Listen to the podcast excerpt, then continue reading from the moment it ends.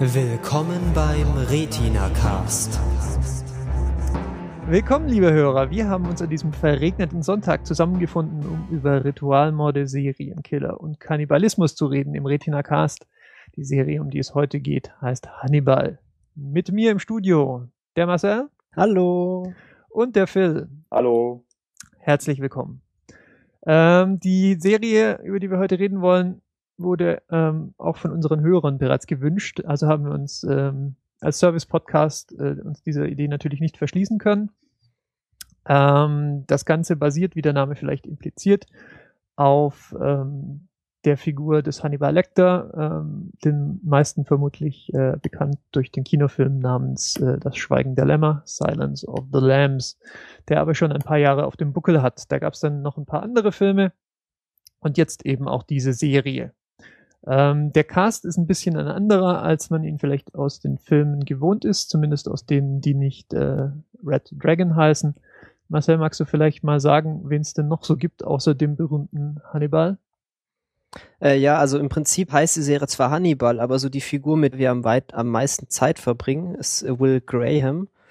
Das ist so ein Freelance-Profiler fürs FBI und er hat irgendwie so eine Gabe der Superempathie, mehr oder weniger. Er stellt sich dann irgendwie so hin und guckt sich so einen Tatort an und dann macht er die Augen zu und dann kommen coole Special Effects. Ein Scheibenwischer. Dann kommt der, der magische Scheibenwischer und dann, dann hat er sozusagen die Rolle des Mörders angenommen und erlebt dann sozusagen den Mord nochmal und kann dann daraus dann irgendwelche Schlüsse ziehen. Also er kann ähm, das oder die, die Täter nachfühlen, deren ähm, ja, Gefühle und deren Absichten und Motive kann er so ein bisschen nachempfinden, wenn er sich da am Tatort befindet. Das ist so ein bisschen seine Superkraft. Und das verfolgt ihn dann natürlich aber auch in dem Rest seiner Zeit und deswegen ist er auch etwas angeschlagen und am Anfang auch nicht im Feld unterwegs, weil er halt sozusagen dann doch etwas zu instabil ist irgendwie, um dann so direkt on the front line zu sein und irgendwie. Genau. Ähm, Bill Graham hat auch noch einen Chef, gespielt von äh, Lawrence Fishburne. Den kennt man als Morpheus aus Matrix, würde ich mal behaupten. Und sonst gar nicht. Und sonst ist er, ja, er taucht immer mal so auf, so zwischendurch. Ja. Aber nicht, aber oft nicht so, nicht so in der Hauptrolle, sondern eher so als Nebencharakter, so wie hier ja eigentlich auch. Genau, Jack Crawford äh, heißt der Mann als etwas stoischer äh, Boss, FBI Boss. Ich glaube, seine Berufsbezeichnung ist einfach Boss. Er FBI-Typ da, da. Diese, diese Verhaltenswissenschaften, äh, Behavioral Sciences. Ähm, er hat noch eine Frau, die wir kennenlernen. Und es, sie haben äh, darüber hinaus halt noch ein Team. Ja, es gibt da eine Dr. Elena Bloom, die ist ganz, das ist so auch eine von den Psychologen da, die ist irgendwie so ein bisschen befreundet mit dem Will. So ein bisschen, der hat nämlich auch so ein bisschen so, der ist auch etwas auf dem Spektrum und hat nicht so viele persönliche Kontakte und auch so ein bisschen Schwierigkeiten, Leuten in die Augen zu schauen. Dann gibt's ja da noch ähm, die tatsächlichen FBI-Mitarbeiter. Das sind, glaube ich, alles Mitarbeiter von der BAU, die also tatsächlich eigentlich so die Standardfälle normalerweise übernehmen.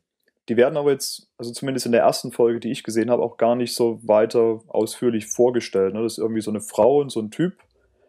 Namen habe ich jetzt keine im Kopf die bilden quasi so ein bisschen dann die Füllmasse für das Team irgendwie. Ja, ähm, sie heißt, glaube ich, die du meintest, äh, Beverly Katz.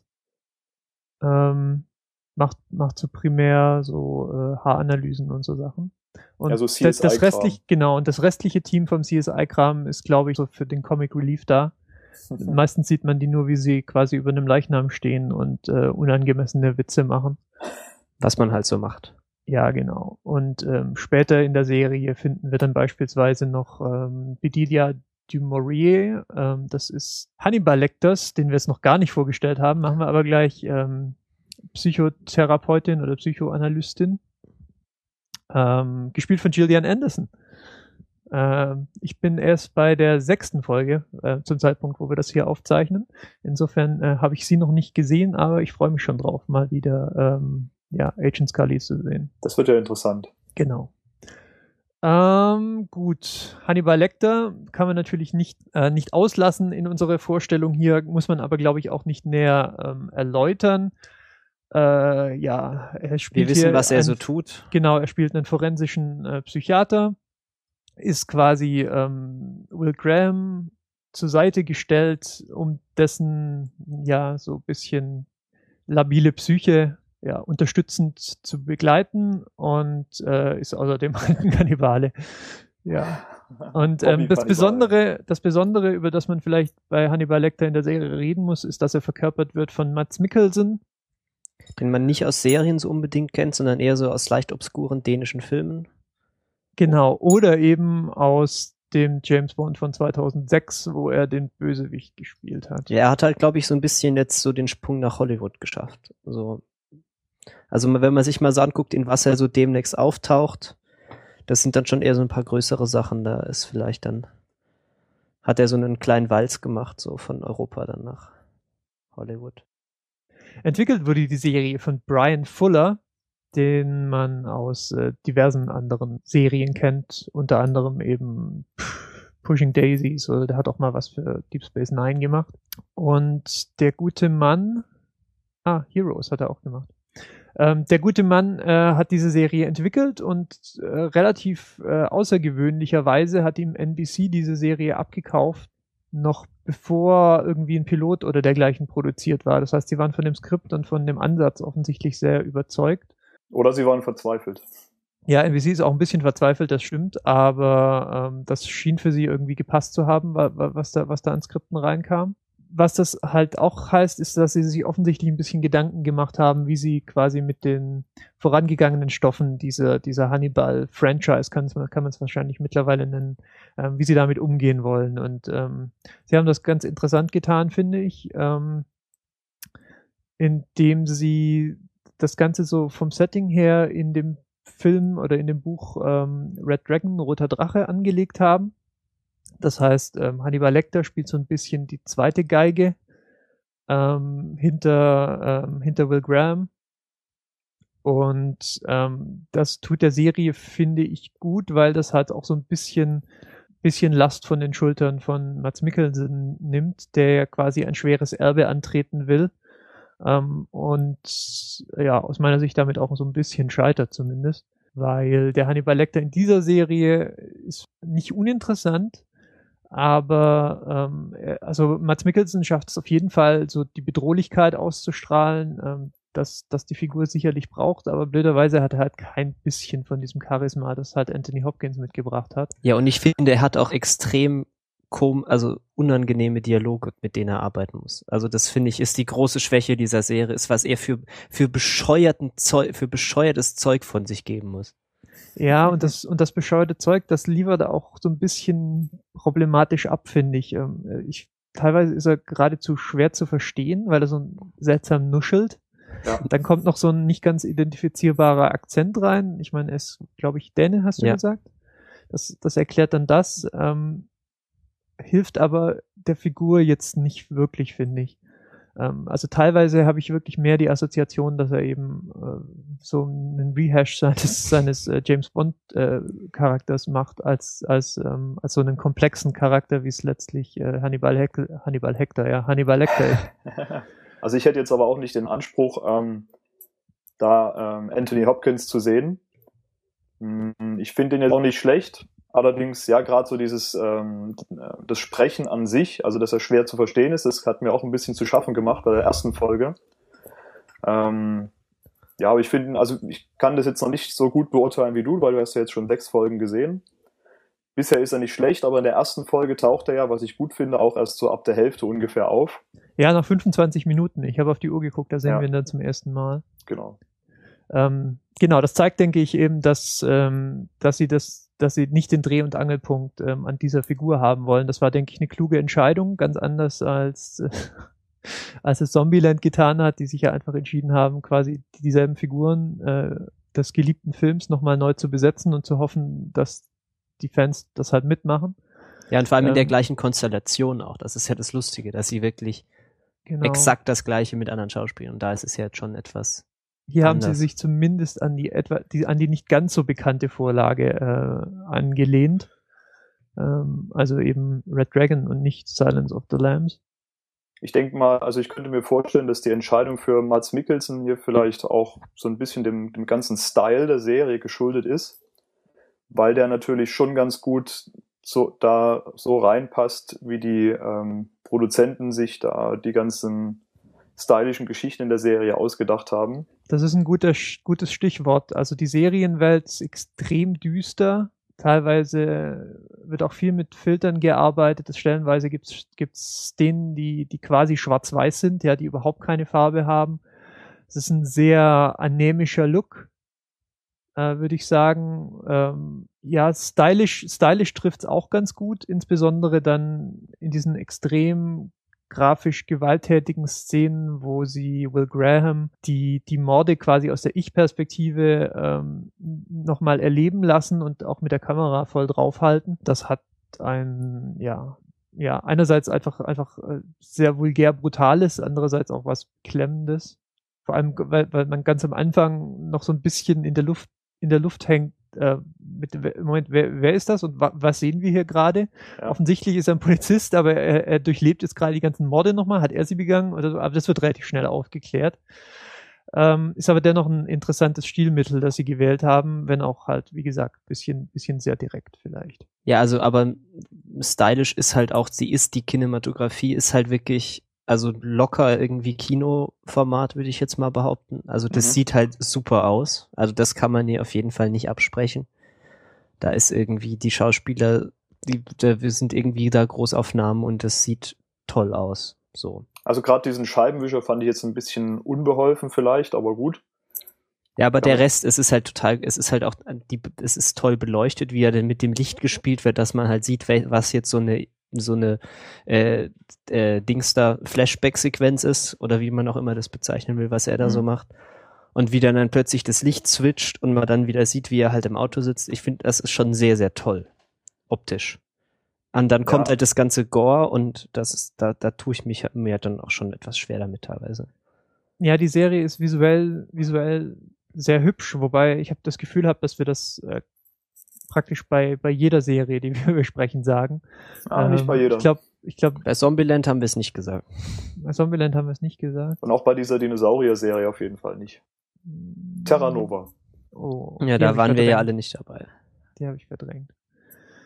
Ähm, ja, vom Stil her, du hast es gerade schon angesprochen, ist die Serie so ein bisschen zwischen ähm, dem Versuch, also zwischen so einem Charakterspiel auch. So, sie versuchen sicherlich so die Dynamik äh, auch wieder zu erwecken, die ja die, also die, die Buchvorlagen hatten. Wir erinnern uns an Schweigen der Lämmer, wo, wo das sich ja einfach auch viel darauf verlassen hat, einfach auf die einfach auf die Gespräche zwischen Clarice Starling und, ähm, und Hannibal Lecter ähm, und kombiniert das dann aber auch noch mit so dem klassischen Serienformat des Police Procedurals. Ähm, kennt davon jemand eine deutsche Entsprechung? Also Krimi ist zu allgemein.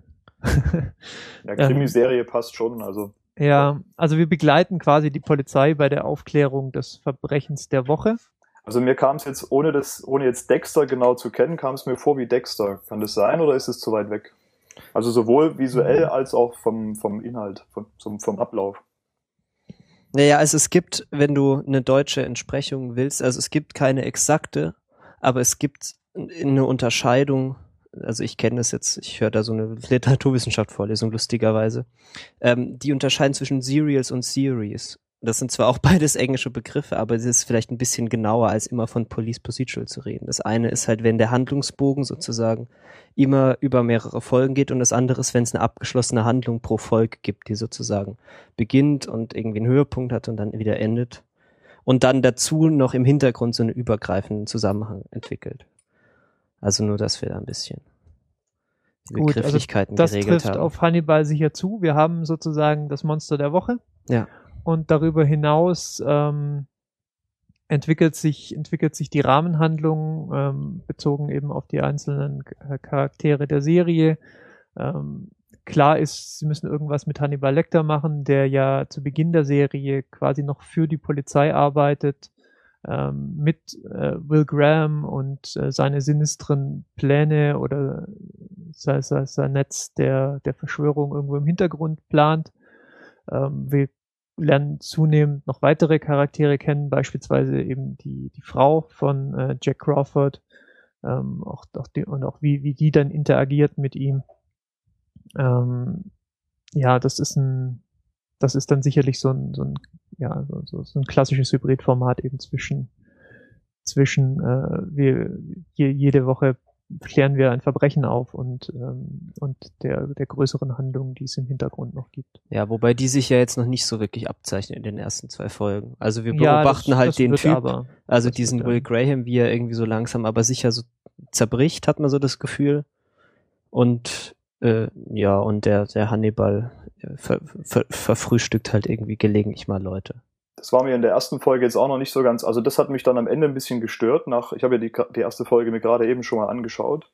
Ähm, da heißt es ja so mittendrin, ja, ähm, der äh, Will Graham ist so ein bisschen instabil, ähm, den lassen wir jetzt mal an diesem Fall hier mitarbeiten, aber wir versuchen ihn nicht zu nah irgendwie an das Geschehen ranzulassen damit er nicht irgendwie davon traumatisiert wird oder so. Ja.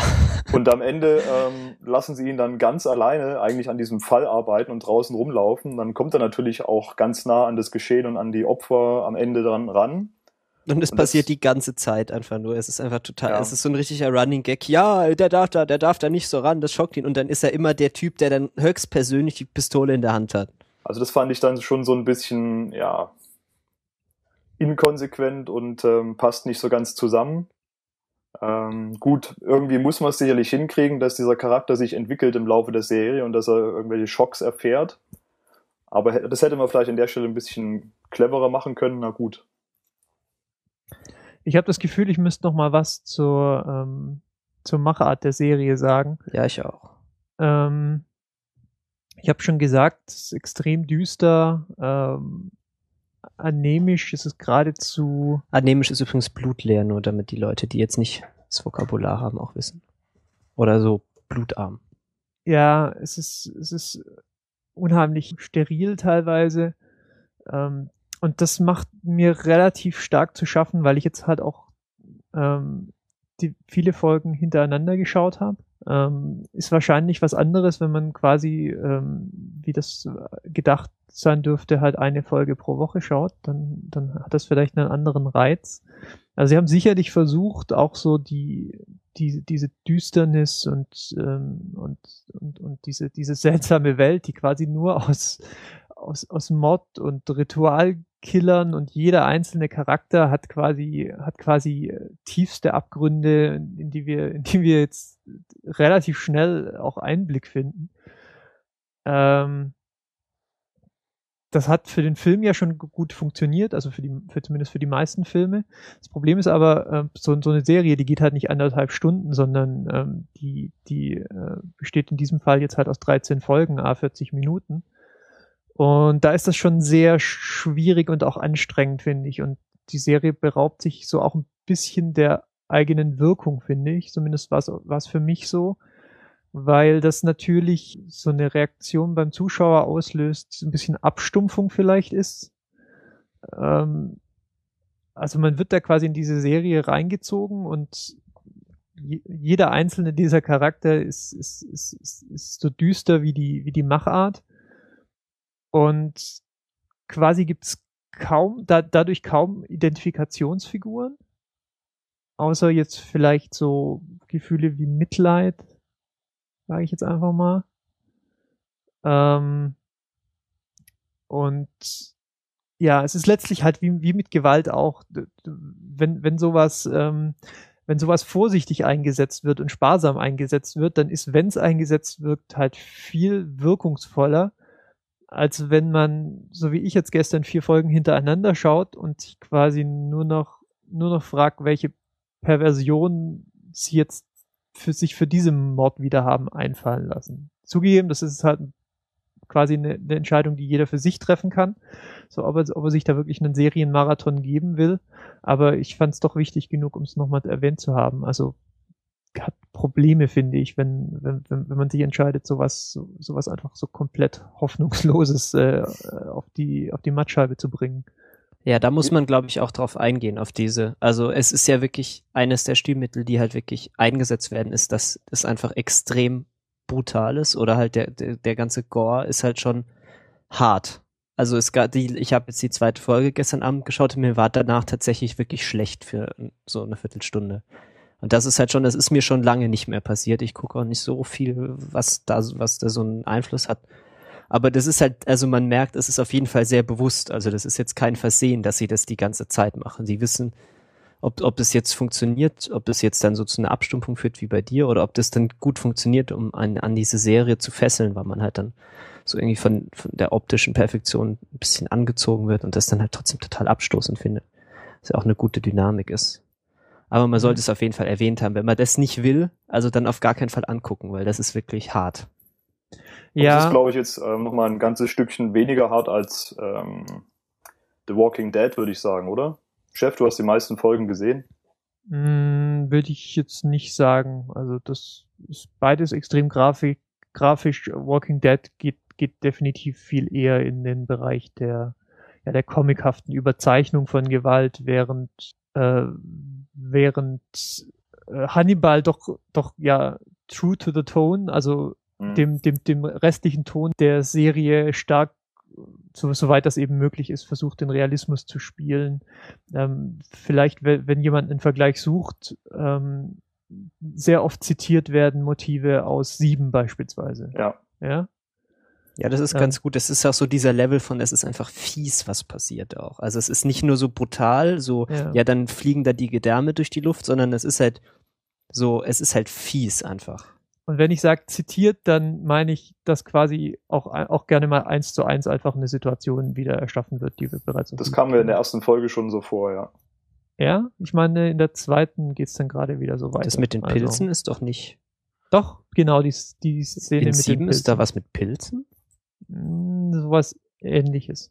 Ich, also, ich erinnere mich man, an wo, den schon wo man quasi, wo man quasi denkt, da wäre jemand hinüber und tatsächlich halt. Ach so, das, ja, stimmt, das, da ja, hast du Das recht. ist quasi das eins, das, das ist die eins zu eins Entsprechung. Also ich habe ja immer, ähm, ich gucke mir am meisten eigentlich immer den Punkt äh, Story an, wie, wie ist die Handlung ähm, oder wie kann die Handlung in der Serie dann überhaupt noch verlaufen. Ich habe ja immer, also ich mag eigentlich so diese Crime-Geschichten grundsätzlich weniger, weil ähm, da einfach wenig an übergreifender Story passiert und normalerweise eben mehr Zeit für diese Wochenfälle mh, hm, verwendet wird. Und ich habe jetzt eben natürlich auch hier auch wieder so ein bisschen nach der ersten Folge mich gefragt, hm, ja, wo kann das hingehen? Also man kann halt dieses Spiel so zwischen dem Hannibal und dem Will kann man so hin und her spielen. Der Hannibal hilft denen vielleicht immer so ein bisschen, macht dann selber wieder ein bisschen ähm, ja Hackfleisch Und dann läuft es immer so hin und her, niemand kriegt ihn und ähm, dagegen werden dann immer so kleinere Fische gefangen. Äh, Chef, wie, wie verläuft es so? Gibt's, ist die Handlung so, dass man das, dass man dranbleiben möchte oder verläuft sich das so in diesem Schema? Ähm, ich tue mich tatsächlich ein bisschen schwer, das zu beschreiben. Andererseits ist, ist die Serie natürlich beeindruckend aus all den Gründen, die wir schon gesagt haben. Ähm, andererseits hat sie halt doch viele Probleme. Also einer davon ist einfach, dass ich gar nicht weiß, ob ich sie weiter schauen will, weil sie so unheimlich freudlos ist. Da, da kann jetzt niemand was draus ziehen, indem ich das sage. Das ist mir auch klar. Aber ich finde, das ist schon ein Problem, weil so eine Serie muss sich halt bewusst für einen gewissen Ton entscheiden. Und ähm, in, in dem Fall bringt halt, wie gesagt, Probleme mit sich. Also ein, ein Riesenproblem, den ich halt sehe, ist ähm, keine Identifikationsfiguren in dieser Serie und wenn, wenn man keine Identifikationsfiguren hat, hat man schwerlich irgendwie Gründe, ähm, äh, irgendwie Anschluss zu finden, ja, sich, sich, sich so sehr dafür zu interessieren, um zu sagen, dass man halt im, im, in der nächsten Folge wieder einsteigen will, außer halt, um zu wissen, was, was sie sich jetzt wieder an, an, ja, an Abartigkeiten überlegt haben. Und die, die Handlung an für sich, die startet so, so leise, aber sie startet halt immer wieder auch so mit dem Spiel, mit der Vorlage in dem Sinn, als dass sie dem Zuschauer, als dass den Machern ja klar war, dass dem Zuschauer halt klar ist, wer Hannibal Lecter ist und, und, und dass der Zuschauer halt auch schon sehr viel über ihn weiß. Ja, es gibt ja diese Szene, ich glaube, es ist auch relativ früh dran, wo ähm, Jack Crawford dann bei Hannibal Lecter zu Hause zum Essen eingeladen ist und Hannibal Lecter sagt dann äh, irgendwie sowas wie Next time bring your wife, I'd love to have you both for dinner. Oh, das ist so schrill. Diese Dialoge, also ich sag ja, die Dialoge, ja. die er bekommen hat, die hat wahrscheinlich der Praktikant geschrieben oder so. Die ähm, sind so und, furchtbar. Und ich sehe mich dann, und ich sehe mich dann so wie die, wie, wie, wie dieses Straußenpaar aus Family Guy, so, haha, I get it. Er ist, er ist Kannibale, deswegen, I'd love to have you both. Ah. Ja, also, wenn ich, wenn ich irgendwie so einen roten Faden suche, dann ist es sicherlich das Spiel damit. Und ähm, ansonsten fängt es relativ also ist, ist so diese, diese ganze, diese ganze Lecter-Storyline so ein bisschen, bisschen, ja, und noch, noch nicht so deutlich ausgeprägt in den mhm. ersten sechs Folgen. Er macht immer mal wieder was, was auch direkte Auswirkungen auf die jeweiligen Fälle der, der, der Woche hat. Aber es ist noch nicht so, dass man, dass man direkt, ähm, ja, direkt sagen könnte, ob da jetzt was Großes draus wird. Also Potenzial ist auf jeden Fall da. Das, das, so viel ist, so viel ist klar. Ähm, aber ich kann das noch nicht mehr dazu sagen als das. Mhm. Ähm, ja, Chef, ich wollte dir noch kurz widersprechen ein bisschen. Also ich finde, ähm, man braucht nicht unbedingt jemanden zur Identifikation, aber man braucht, die Serie sollte halt auch was zu sagen haben. Weil also mir ist, es ist mir jetzt nicht so wichtig, dass jemand ist, ja, der, der ist so wie ich und ich aber es ist halt diese Serie, ich habe halt das Gefühl, sie hat auch nicht so viel zu sagen. Sie ist halt brillant gemacht, so, sie, sie sieht super aus und alles und lässt irgendwie keine, keine Atempause und man ist nicht gelangweilt und so. Aber ich habe halt das Gefühl, also bis jetzt hat sich noch nicht gezeigt, dass sie irgendwas Interessantes zu sagen hat, dass man, dass man halt auch irgendwie Interesse daran hat. Ja, es gibt eben keinen ähm, so, einen, so einen starken treibenden Faktor in der Handlung, oder? Also wo man richtig sagt, so jetzt will ich aber wissen, wie das am Ende ausgeht, sondern das ist einfach nur so, hm, ja, von Folge zu Folge ähm, werden die sich dann sicherlich so gegenseitig immer mal wieder, ja. Ja, und darüber liegt so ein bisschen das, das Unheil, das ja noch irgendwann kommen wird oder kommen muss. Das ergibt sich quasi aus der Charakterisierung. Ähm, du hast es gerade gesagt, sie ist, sie ist irgendwie brillant gemacht weiß nicht, wir haben schon gesagt, so die Dialoge sind teilweise schwierig. Die, ähm, ja, also ich meinte jetzt eigentlich eher optisch, ich, also so handwerklich. Ja, ja, gut, aber das ist halt nur ein Teil irgendwie der, der Produktion, finde ich. Ähm, Dialoge haben wir schon gesagt, teilweise, teilweise schwierig, auch nicht so sehr. Ähm, die sind einfach so teilweise total dick also, aufgetragen. Ja, und auch, auch andererseits vergesslich, ja, irgendwie gibt's gibt's so Szenen, da unterhalten sie sich dann vier, fünf Minuten äh, lang wir nehmen nichts draus mit. Ich nehme dann an, das soll so ein bisschen eben die Chemie zwischen äh, äh, zwischen Clarice Starling und äh, und und Hannibal Lecter widerspiegeln. Wirklich kann man aber halt nichts draus mitnehmen. Was denke ich und nur um den Punkt nochmal irgendwie zu stärken, auch damit zu tun hat, dass um da jetzt mal ein positives Beispiel zu nehmen, dass Clarice Starling halt auch irgendwie beschädigt war ja, wenn ich es noch richtig weiß, irgendwie ihr Vater ist gestorben, ihr mhm. Onkel hat ständig Lämmer geschlachtet, daher der Name. Ähm, aber sie ist halt nicht so beschädigt wie, wie jetzt, ähm, wie jetzt Will Graham. Und dadurch, dadurch hat man als Zuschauer halt die Möglichkeit, sozusagen Einblick in diese Psyche von, äh, von Hannibal Lecter zu finden über diese Figur der Clarice Starling. Das findet aber nicht statt in der, in der Serie, ja. Ähm, so, so eine Figur gibt's einfach nicht, die, die einem quasi, die einem quasi so das Bild eröffnen kann, was, was uns die Serie, glaube ich, sagen will, ja, weil Jack Crawford ist, ist irgendwie ein stoischer äh, Superchef, der seine Mitarbeiter so zusammenbrüllt wenn er, wenn er mal wieder eine 1, 1 zu 1 Szene mit, äh, mit Will Graham braucht. Will Graham an für sich, wir haben es schon gesagt, hängt irgendwie psychologisch am, am seidenen Faden, ist, ist quasi äh, X-Men gleich der, äh, der, der arme Mensch, der, du hast vorhin gesagt, ähm, äh, Phil, das, ähm, Moment, wo habe ich mir aufgeschrieben, äh, dass das quasi Superkräften gleich oder so ähnlich Super Empath. Das ist vielleicht gar keine, gar keine schlechte Anspielung. Ja, Superkraft hast du gesagt, ist vielleicht ja. gar keine schlechte, gar keine schlechte Anspielung, weil also irgendwie so, äh, so Sherlock gleich kann man das nicht deduzieren, was der aus dieser, was der aus diesen Crime Scenes abliest. Ja, der, der ist irgendwie drei Minuten alleine, alleine mit einer Leiche im Zimmer und sagt, ah, ja, der, der, der Vater hatte, hatte irgendwie so und so viele, äh, äh, Moment, wie, wie war diese Geschichte? Ja, er hat so und so viele getötet, alle mit derselben Größe, alle mit derselben Haarfarbe. So, so Seine Tochter verlässt, zu, verlässt, ihn, verlässt ihn zu Hause. Ja, also was zur Hölle, das, das, also das kannst du nicht aus diesem, aus diesem Tatort jetzt hergeleitet haben. Ja, Ja, das, das, war in dieser ersten Folge, wo er dann reinkommt in dieses Ermittlungszimmer und irgendwie zwei Sekunden auf die Tafel mit den ähm, Infos wirft ja, und dann eben sofort das komplette Muster in den Raum wirft, ohne dass da noch irgendwas hinzugefügt wird am Ende, wo man sagt, das könnte fehlen oder so, sondern es ist einfach einfach schon alles da. ja. Also es ist quasi eine Superkraft, wa- was er hat. Ja. Und also nur um das nochmal zu qualifizieren, was ich vorhin meinte mit, äh, mit identifizierbarem Charakter. Das, äh, ich, ich, ich will auch niemanden haben, der jetzt irgendwie mich entspricht. Gott, das wäre furchtbar. Ähm, aber irgendjemand, zu dem man halt äh, eine Verbindung aufbaut. Ja, das muss nicht sein, das kann auch einfach das Gegenteil sein. Ne? Das kann auch eine Figur sein, die man, die man halt gar nicht mag. Aber sie muss halt so gut charakterisiert sein, dass man sich für sie interessiert. Und das habe ich nicht finden können bisher. Also mir war halt die Figur des Will Graham mh, dann so ein bisschen zu sehr kaputt gezeichnet, als er nach Hause kommt und irgendwie eben zehn Hunde hat oder sowas, so gefühlt. Ähm, der ist also dann nicht nur quasi so im Zwischenmenschlichen, sondern auch wenn er alleine ist, absonderlich. Und ähm, ja, also es ist halt schwierig tatsächlich zu ihm dann so eine, also eine Verbindung zu, zur normalen Welt ähm, hinzukriegen. Ähm, ja, also ich weiß nicht, insgesamt finde ich die Serie jetzt nicht uninteressant. Es ist natürlich hauptsächlich der Stil und ähm, das Visuelle und dass es schon ähm, recht ja, ähm, konsequent nach vorne geht, was einem bei der Stange hält. Ich werde auch noch mindestens so zwei, drei Folgen gucken, denke ich mal. Mm, aber ich habe, wie gesagt, schon so meine Standardbedenken, wie bei anderen Crime-Geschichten auch, dass es mir wahrscheinlich am Ende einfach nicht ausreicht, ähm, um da dauerhaft, vielleicht sogar mehrere Staffeln dran zu bleiben. War da nicht schon was mit einer zweiten Staffel?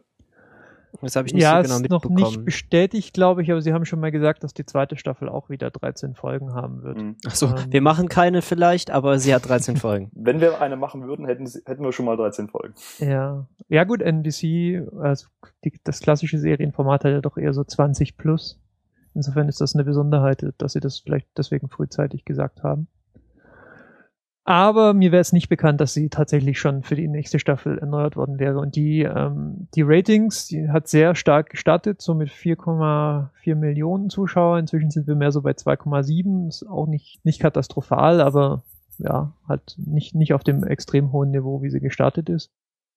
Ja, es ist halt schon auch irgendwie, das ist schon, die Zielgruppe ist halt schon auch beschränkt, weil also so allgemein ist, glaube ich, so, dass die Toleranz auch für die Art von grafischer Gewalt, die da passiert, jetzt auch ich, nicht so verbreitet. Ja. Und ähm, ob die Serie sich tatsächlich mit 2,6 Millionen Zuschauern ähm, mit also mit einer derart teuren Produktion äh, halten kann, mal schauen. Vielleicht steigt es auch wieder zum Ende, wenn sich irgendwie eine Storyline entwickelt, der, die, die man nennenswert, also die, die man so nennen könnte. Ja. Also so vom Gefühl her kommt mir das, also ist, fällt die Serie so ein bisschen in die Kategorie wie ähm, The Following, falls ihr euch dran erinnert, diese Kevin Bacon Serie, ähm, Mhm. wo, wo Kevin Bacon ja auch so ein bisschen abgestürzten Kopf spielt, der Serienkiller verfolgt. Also so ein bisschen fühle ich mich dran erinnert, so von, ähm, ja, von dem, Ja, da haben wir ja damals gesagt, das wäre ja im Prinzip ja Han auch Hannibal in Serienform. Ja. Also deswegen, letztendlich ist es mir wahrscheinlich nicht genug Neues, damit sich's aus den normalen Crime-Serien so heraushebt, die jetzt so alle so gestartet sind in den letzten ein, zwei Jahren. So, nachdem wir es uns jetzt mit, äh, mit Der quasi allen Fans der Vorlage äh, verscherzt haben, sind wir, glaube ich, durch. Ja, ich glaube schon, ja. dann hoffe ich einfach mal, dass ihr interessant fandet, was wir zu sagen hatten. Wenn nicht oder wenn ihr anderer Meinung seid, bitte schreibt Marcel eine E-Mail. Ja, ist immer gut. Ich Und- freue mich über E-Mail. Ansonsten ähm, unsere Webseite heißt www.retinacast.de. Schaut doch mal rein, kommentiert oder äh, flattert, wenn das, äh, wenn die Münze im Ja. Kommt. Beutel klingt. Ihr weißt, ihr wisst schon, Seele in den Himmel springt. Oder falls ihr unser Kom äh, Kommentarformular, Kon Kontaktformular nicht mögt, dann ähm, könnt ihr auch einfach twittern an @retinacast auf Twitter. Ähm, falls ihr einfach nur sagen wollt, fand ich scheiße oder fand ich geil, könnt ihr auch da schreiben. Ja, idealerweise im zweiten Fall. Gut, dann äh, nochmal herzlichen Dank fürs Zuhören. Ähm, wir hören uns hoffentlich demnächst äh, wieder beim Retina Cast. Macht's gut. Tschüss. Tschüss. Tschüss.